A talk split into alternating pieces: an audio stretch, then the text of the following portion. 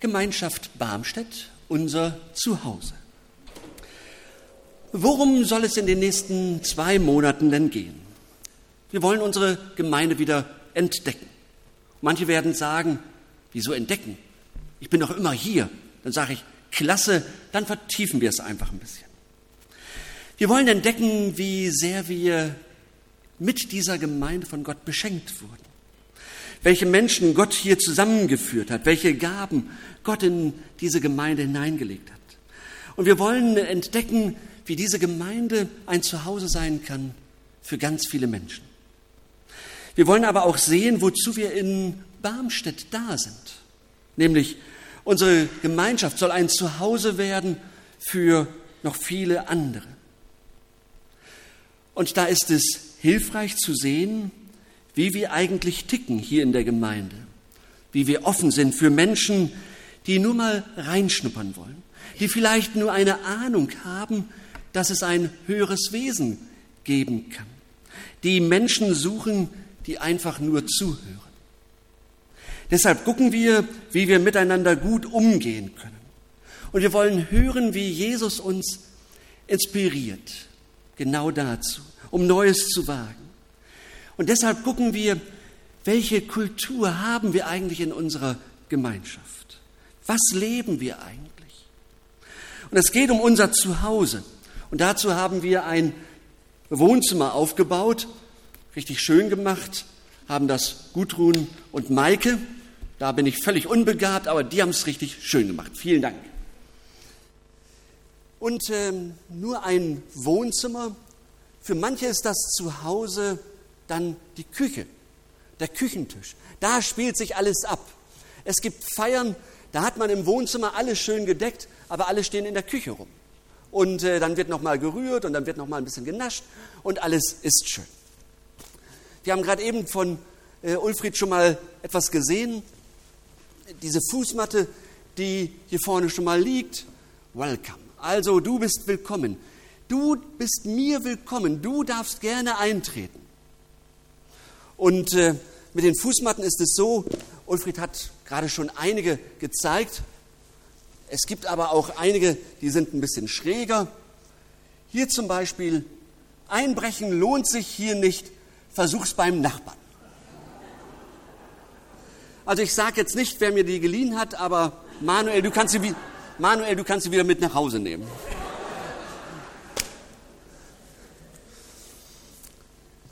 So ist das. Ich habe noch eine gefunden und die fand ich äh, ganz interessant. Da stand dann drauf, oh nein, nicht du schon wieder.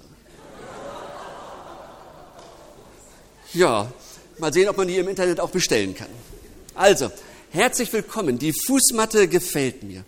Hier darf ich sein, wie ich bin. Die Tür geht auf und ich weiß von vornherein, ich darf reinkommen. Ich bin hier wirklich willkommen. Ich bin gerne gesehen. Komm rein und fühl dich wohl. Herzlich willkommen. Wozu inspiriert uns Jesus eigentlich, wenn wir an herzlich willkommen in unserer Gemeinde denken? Was hören wir da? Wie werden wir inspiriert? Ganz klar durch Jesus, durch sein Wort, durch die Bibel. Wir sind davon ja überzeugt, dass Jesus in, in der Bibel, in der Heiligen Schrift uns etwas deutlich macht, uns sagt, uns ansport, ansport, uns Klarheit gibt, uns Mut gibt und Orientierung. Und wir rechnen damit, dass der Heilige Geist etwas Neues in uns anfacht. Zu Hause ist es am allerschönsten. Und ihr glaubt es nicht, vielleicht aber auch doch, wenn ich draußen beim Verabschieden stehe, wie oft mir Leute sagen nach dem Urlaub, Mensch, im Urlaub war das wunderschön, aber aber jetzt freue ich mich auch wieder, hier zu Hause zu sein. Und sie meinen hier diese Gemeinde. Da geht einem richtig das Herz auf. Mein Zuhause in der Wohnung oder im Haus. Das ist so eine kleine Welt, eine kleine Welt, in der ich mich wohlfühle, in der ich sein kann, mein eigenes Reich. Hier gestalte ich, hier bin ich geschützt, hier bin ich sicher, hier fühle ich mich wohl. Also Vorsicht bei dem Satz, wenn man dem Gast sagt, fühl dich wie zu Hause. Es könnte sein, dass er es genauso macht.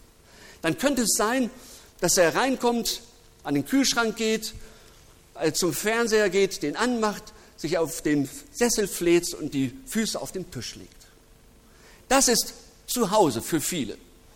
Also fühl dich wie zu Hause, aber benimm dich nicht so, könnte man dann sagen.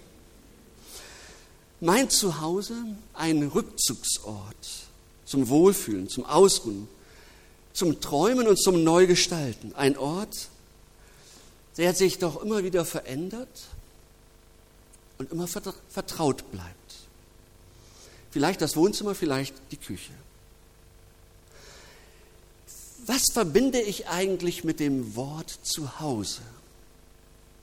Vielleicht klärt ihr das gerade mal mit eurem Nachbarn, mit eurer Nachbarin. Erzählt mal, wenn, was euch spontan einfällt, was ist für euch Zuhause? Erzählt mal gerade.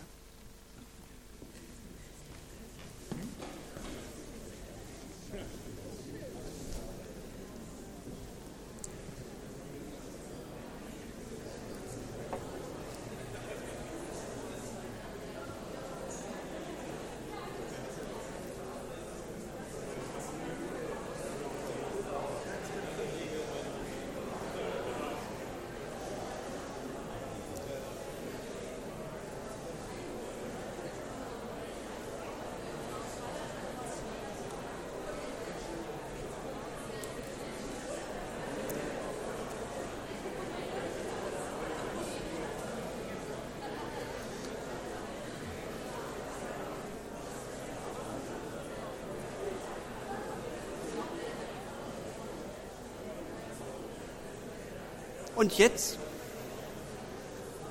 Und jetzt noch eine kleine Ergänzung, wenn ihr euch darüber ausgetauscht habt. Was verbindet ihr mit dem mein Zuhause oder unser Zuhause, wenn ihr an die Gemeinde denkt? Und ich bin gespannt, ob es jetzt genauso fröhlich äh, an Schnacken geht. Gemeinde Barmstedt, mein Zuhause, unser Zuhause. Erzählt euch das mal gegenseitig. Warum ihr findet, das ist mein Zuhause.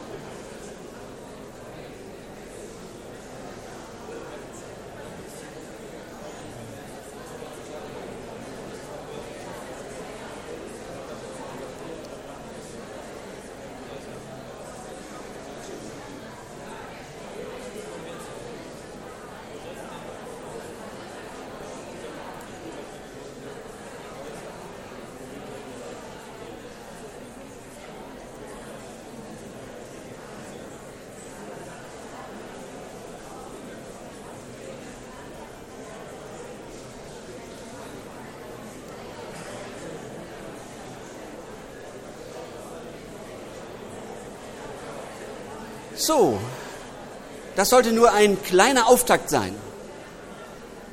Das sollte nur ein kleiner Auftakt sein. Und meine Frage, weil ich nicht alles verstanden habe von hier vorne, äh, möchte einer von uns das einmal sagen, warum das so ist. Warum er oder sie sagt, Gemeinschaft Barmstedt, das ist mein, unser Zuhause. Den würde ich gerne, die würde ich gerne einladen, hier einmal ins Wohnzimmer, damit ich äh, einfach mal eine Frage stelle dazu.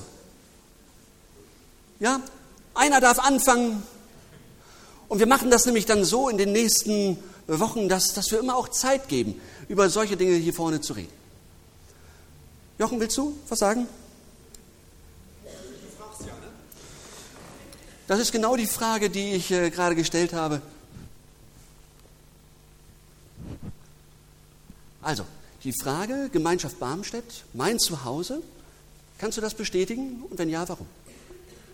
Ja, also das äh, kann ich aus vollem Herzen bestätigen. Ähm, das lässt sich, glaube ich, ein bisschen illustrieren, damit wir haben uns mal gefragt, ob wir aus Barmstedt wegziehen sollen. Wir sind nun auch nach Elmshorn gegangen und dann könnte ja auch naheliegen, die Gemeinde zu wechseln. Und da haben wir sehr schnell gemerkt, nee, das Das geht gar nicht, das kommt überhaupt nicht in Frage. Man verlässt tatsächlich sein Zuhause. Das hat natürlich ganz viel mit Menschen zu tun. Ähm, das hat aber auch sehr viel natürlich mit ähm, dem gemeinsamen Wachsen im Glauben, mit gemeinsamen Glaubenserfahrungen zu tun. Man trifft sich zu Hause, man trifft sich auf Feiern, man trifft sich hier. Wir haben eine rege Kommunikation miteinander, man wächst sozusagen zueinander. Das ist nicht so einfach loszulassen. Ja, vielen Dank. Du darfst dich gerne wieder setzen. Und äh, wenn jetzt noch jemand wollte, kann er es mir hinterher sagen. Dann äh, mache ich eine Liste fürs nächste Mal und so weiter und so weiter. Aber Jochen, vielen Dank für, für deinen Einblick. Ich freue mich darüber. Sehr. Gemeinde als Ort, vielleicht sogar, an dem ich Heilung erfahre und Trost erfahre und das erfahre, was Gott mir, mir sagen möchte. Weil ich mir das selbst nicht sagen kann, was Gott mir sagen möchte. Da bin ich immer auf andere angewiesen.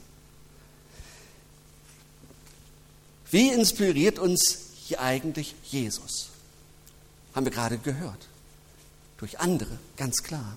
Aber wenn Jesus, äh, wenn wir in die Bibel gucken, dann macht er es oftmals durch Geschichten, durch Gleichnisse. Ähm, und ich möchte einfach ein Gleichnis heute auslegen, und zwar das Gleichnis vom verlorenen Sohn. Ich setze ein paar Dinge voraus, erzähle nicht alles, alles ganz gekürzt. Ein Mann hatte zwei Söhne. Der ältere ist der Brave und der jüngere ist der Ausreißer. Der jüngere bricht aus der Familie aus, fordert sein Erbteil schon zu Lebzeiten des Vaters. Er leidet unterwegs totalen Schiffbruch, kommt zur Besinnung, geht zum Vater zurück und wird gegen alle Wahrscheinlichkeit mit offenen Armen empfangen vom Vater. Nicht vom älteren Sohn, der nicht mitfeiern will. Soweit die schönste Geschichte, die ich kenne. Viel zu kurz, stark verkürzt. Es lohnt sich, diese Geschichte noch einmal ganz zu lesen. Und in kaum einer Geschichte in der Bibel wird so radikal von Gottes Liebe erzählt wie in dieser. Und ich hoffe, dass wir uns dafür ganz weit öffnen und hören, was Gott uns da erzählt. Denn es geht um uns. Und es geht um Gott, den Vater. Und nur so viel dazu. An ihm kann man sehen, wie ein guter Vater sich verhält. Und es geht um unser Verhältnis zu Gott von ihm weglaufen oder zu ihm hinlaufen. Darum geht es. Wir hören von dem jüngeren Sohn, dass er von zu Hause wegläuft. Und wir hören, das war überhaupt keine gute Idee. Und es ist eine Geschichte mit mehreren Überraschungen. Und die erste Überraschung lautet, eine unverschämte Bitte wird erfüllt. Für die Zuhörer der damaligen Zeit ein undenkbarer Gedanke. Da will einer das Erbe, bevor der Vater gestorben ist. Er will Bargeld. Und, seine, und er sagt mit seiner Forderung, ich wünschte, mein Vater wäre tot. An ihm liegt mir nichts, sondern nur am Geld. Und Jesus überrascht die Zuhörer mit dieser Reaktion des Vaters. Denn der Vater, er erfüllt diese Bitte des Sohnes. Er sperrt sich nicht dagegen. Alle anderen hätten gedacht, das gibt's doch wohl gar nicht. Die Reaktion auf solch eine Forderung wäre doch ein Fußtritt, Enterbung, auf keinen Fall nachgeben. Aber der Vater tut, was der Sohn will. Und am Ende geht der jüngste Sohn seines Weges ohne sich noch einmal umzugucken. Der Vater, der steht in der Tür, gebrochen, abgrundtief traurig und verzweifelt. Ich kann, vielleicht könnt ihr euch das vorstellen. Da geht der Vater zum Fenster, macht es auf, guckt raus und macht das jeden Tag mehrmals, guckt raus und hofft, dass der Sohn wieder da ist. Er steht hinter dem Fenster und guckt. Ich finde das ein faszinierendes Bild vom Vater im Himmel, den wir haben. Der Vater guckt so lange und hofft, dass seine verlorenen äh, Söhne und Töchter wiederkommen. Er steht hinter dem Fenster. Und wir entdecken dabei solch eine Kultur der Freiheit und der Weite. Ich glaube, davon kann man ganz viel lernen. Der Vater will Kinder und keine Sklaven. Er zwingt nicht, er kettet nicht an, er bindet nicht mit Gewalt an sich. Der Vater lässt den Sohn ziehen, auch wenn er es kaum aushält. Der Vater gewährt dir Freiheit oder die Freiheit. Es ist eine riskante Freiheit, eine törichte Freiheit. Aber der Vater nimmt den Schmerz in Kauf. Eine Kultur der Freiheit und der Weite mit der tiefen Hoffnung, dass Menschen wiederkommen, dass sie entdecken, wo es wirklich gut ist, wo sie ein Zuhause haben. Es ist gut, einem Menschen den Eingang zur Gemeinde zu zeigen, aber ich halte auch viel davon, ihnen zu sagen, wenn du nicht mehr willst, da ist auch ein Ausgang. In aller Freiheit darfst du hier sein und bleiben. Wir lernen vom Vater, der Menschen in die Freiheit und Weite führt. Ich weiß, wie schwierig das manchmal ist. Viele Mütter und Väter kennen das. Sie kennen den Schmerz. Sie wissen, wie sich das anfühlt, dem Kind nachzuschauen und nur noch den Rücken zu sehen. Sie kennen das, wenn ein Kind sich losreißt. Dabei haben wir doch so viel ins Kind investiert. Und dann nur noch der Rücken. Das schneidet ins Herz rein. Es hört nicht auf, weh zu tun. Und Jesus sagt, so geht es dem Vater im Himmel. Er hört, es hört nicht auf, weh zu tun. Und er kann nichts machen. Klar könnte Gott alles machen, aber dann wäre er nicht mehr der Vater. Er kann tun, was Eltern dann tun. Ein Licht brennen lassen, falls der Junge nachts heimfindet. Warten, hoffen, bangen, trauern und hoffen und wieder warten. Eine zweite Überraschung. Der Junge kommt zur Besinnung. Und ich überschlage jetzt einfach mal die ganze Schilderung des wilden Lebens, das der Junge draußen geführt hat. Jedenfalls kommt er irgendwann zu dem Entschluss, ich will zurück zu meinem Vater. Und dann kommt der Höhepunkt zur letzten Überraschung. Der Vater nimmt ihn wieder auf.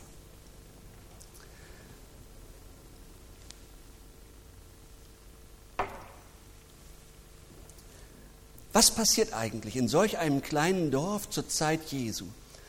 Wenn die Dorfbewohner mitkriegen, da kommt einer wieder, der so mit seinem Vater umgegangen ist. Da gehen die Leute nach, äh, vor die Stadt, vor das Dorf, halten den Sohn auf, der alles versaut hat, sich, der traut, sich nach Hause zu kommen. Der wird natürlich abgefangen. Und ihm wird deutlich gemacht, hier bist du nicht willkommen. Du hast alles zerbrochen. Die Gemeinschaft, das Vertrauen, das Herz deines Vaters, die eigene Würde, das lässt sich alles nicht mehr reparieren.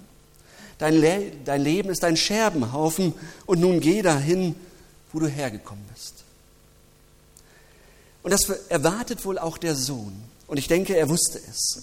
Aber seine Verzweiflung war so groß, dass er es riskiert. Und manche haben, von uns haben das schon erlebt und gefühlt, so abgeschnitten zu sein draußen, weit weg zu sein von Gott, weil im Leben so vieles schiefgegangen ist, so vieles zerbrochen. Und ich bin so unbedeutend, unattraktiv, unbegabt, verschuldet und ungeliebt. Und das ist das Wunder in dieser Geschichte keine Verurteilung, vielmehr ein Licht im Fenster. Und der Vater steht doch da, Abend für Abend, Tag für Tag, Woche für Woche, Jahr für Jahr und schaut und wartet. Der im Himmel steht, der wartet auf dich. Und so kommt der Sohn also auf den Hof der Eltern.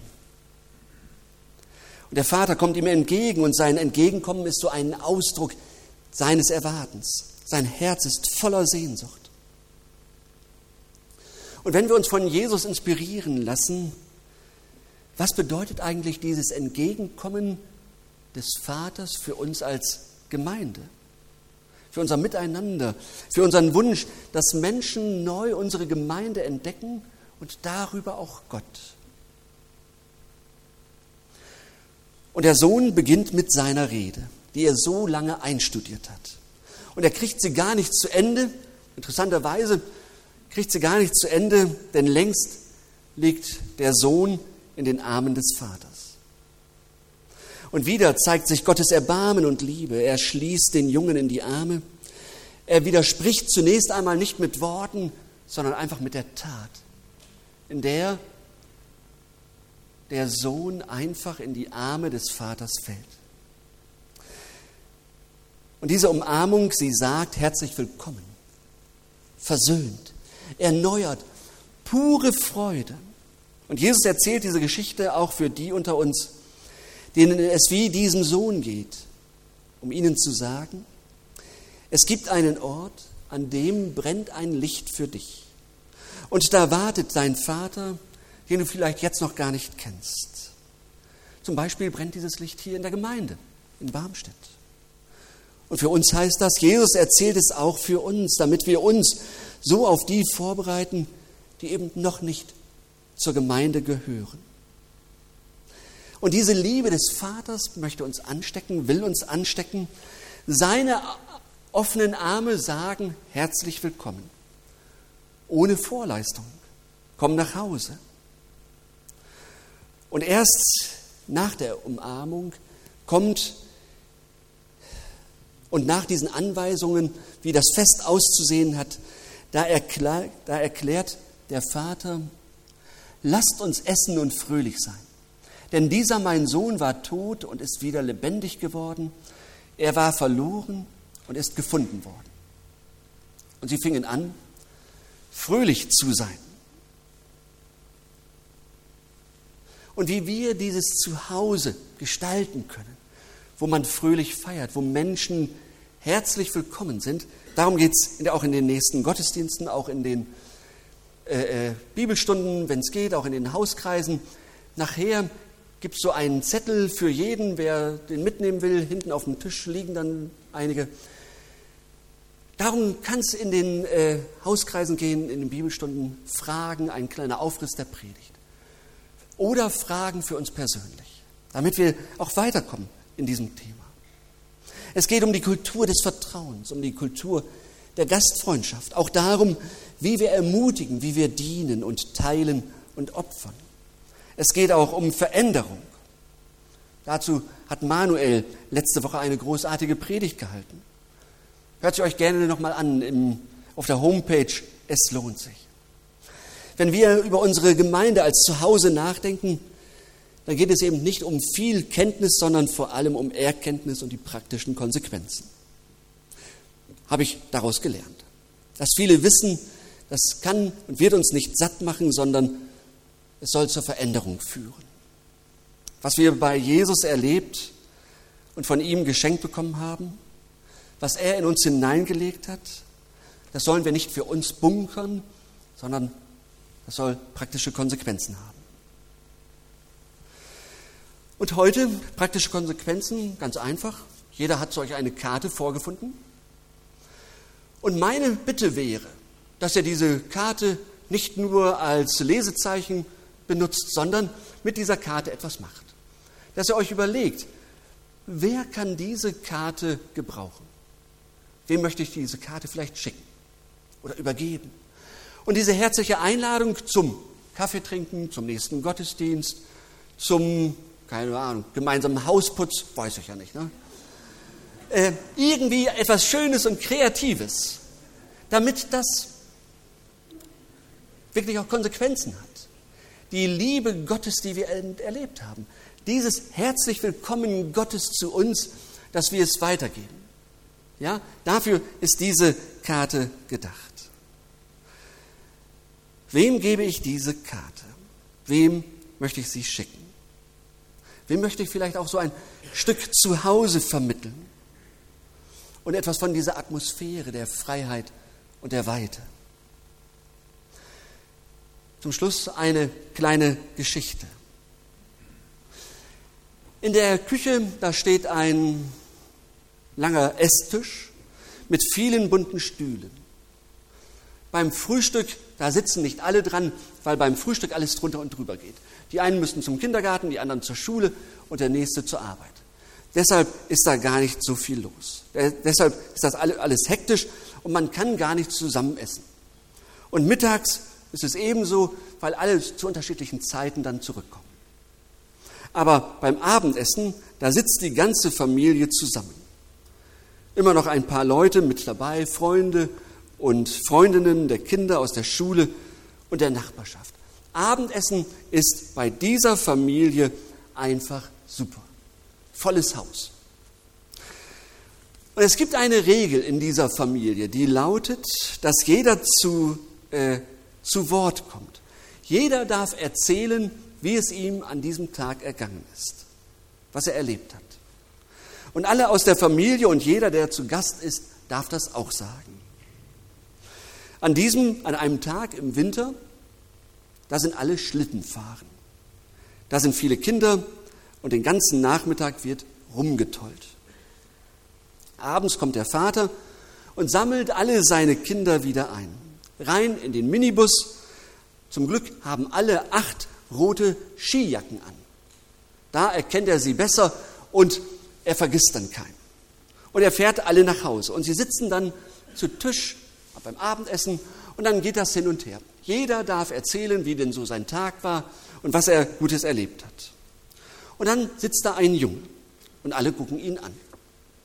Und jeder stupst den anderen an und sagt, kennst du den? Und keiner kennt ihn. Ich dachte, du hättest den mitgebracht. Nee, keiner kennt ihn. Und dann wird der Junge gefragt, sag mal, wer bist du denn? Ja, sagt er, ich bin der Neue aus der Nachbarschaft. Vor ein paar Tagen hier bin ich hierher gezogen. Ich hatte so viel Spaß mit euch.